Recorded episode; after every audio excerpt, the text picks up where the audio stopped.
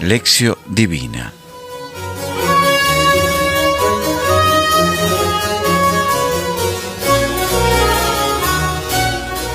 Vigésimo segunda semana del tiempo ordinario. Miércoles.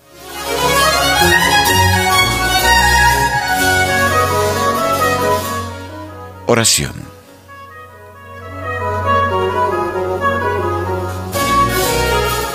Dios Todopoderoso, de quien procede todo bien, siembra en nuestros corazones el amor de tu nombre para que haciendo más religiosa nuestra vida, acrecientes el bien en nosotros y con solicitud amorosa lo conserves.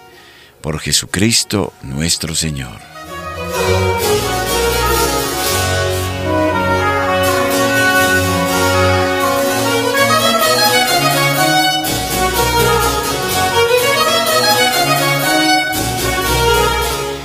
Del Evangelio según San Lucas capítulo cuarto versículos 38 al 44. En saliendo de la sinagoga, entró en la casa de Simón. La suegra de Simón estaba con mucha fiebre y le rogaron por ella. Inclinándose sobre ella, conminó a la fiebre y la fiebre la dejó. Ella levantándose al punto, se puso a servirles. A la puesta del sol todos cuantos tenían enfermos de diversas dolencias se los llevaban, y él poniendo las manos sobre cada uno de ellos los curaba. Salían también demonios de muchos, gritando y diciendo, Tú eres el Hijo de Dios. Pero él les conminaba y no les permitía hablar, porque sabían que él era el Cristo. Al hacerse de día, salió y se fue a un lugar solitario la gente le andaba buscando y llegando hasta él trataban de retenerle para que no les dejara. Pero él les dijo, también a otras ciudades tengo que anunciar la buena nueva del reino de Dios, porque a esto he sido enviado. E iba predicando por las sinagogas de Judea.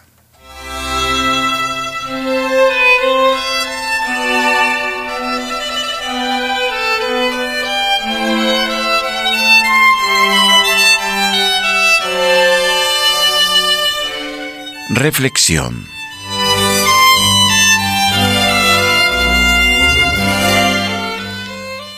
El Evangelio de hoy nos habla de cuatro asuntos distintos. La curación de la suegra de Pedro, la curación de muchos enfermos la noche después del sábado, la oración de Jesús en un lugar desierto, su insistencia en la misión y con pequeñas diferencias, Lucas sigue y adapta las informaciones que sacó del Evangelio de Marcos.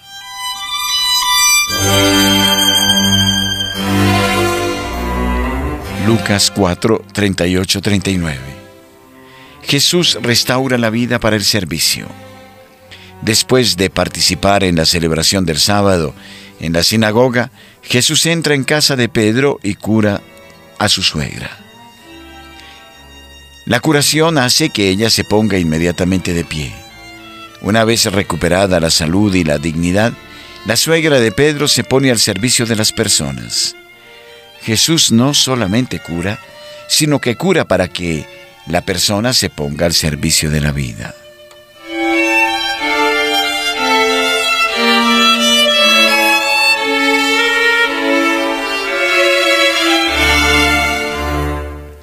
Lucas 4, 40, 41. Jesús acoge y cura a los marginados. Al caer de la tarde, en la hora en que la primera estrella aparece en el cielo, terminado el sábado, Jesús acoge y cura a los enfermos y a los poseídos que la gente había traído.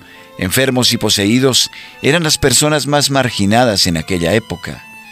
No tenían a quién recurrir quedaban a la merced de la caridad pública.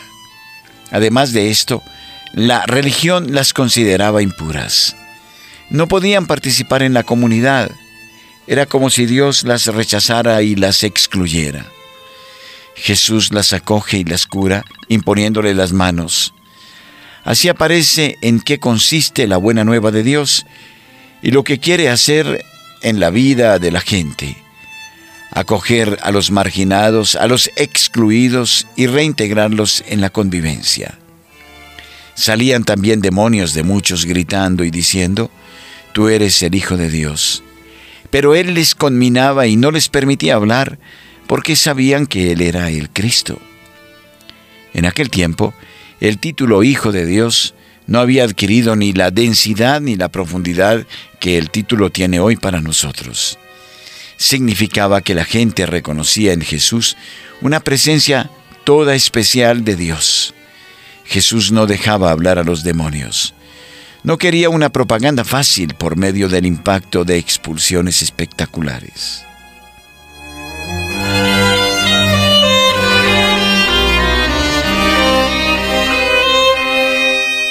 Lucas 4:42 Permanecer unido al Padre por la oración.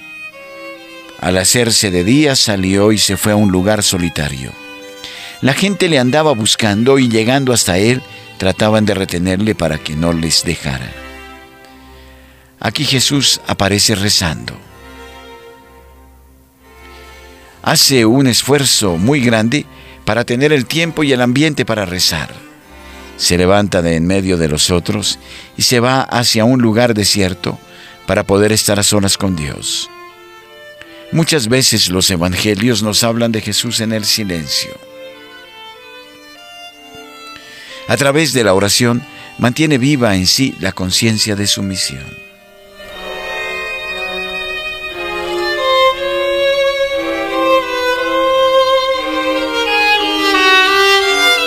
Lucas 4, 42b, 44. Mantener viva la conciencia de la misión y no quedarse en el resultado. Jesús se vuelve conocido. La gente le va detrás y no quiere que se vaya. Jesús no hace caso a lo que le piden y dice, también a otras ciudades tengo que anunciar la buena nueva del reino de Dios, porque a esto he sido enviado.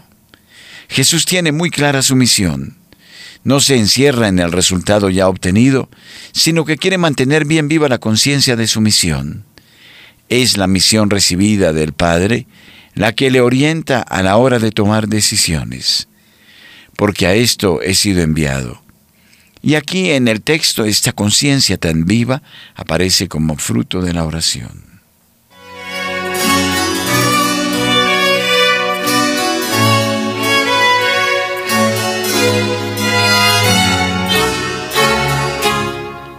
Reflexión personal.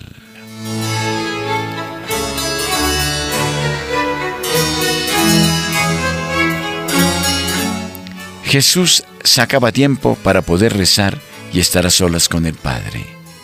Yo hago lo mismo para rezar y estar a solas con Dios.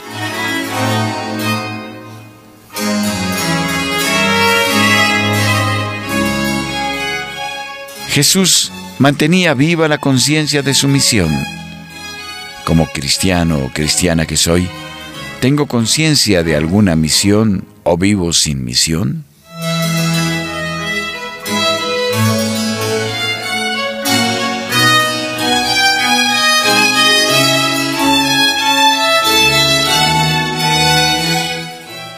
Oración. Esperamos anhelantes a Yahvé, Él es nuestra ayuda y nuestro escudo. En Él nos alegramos de corazón y en su santo nombre confiamos. Salmo 33, 20, 21.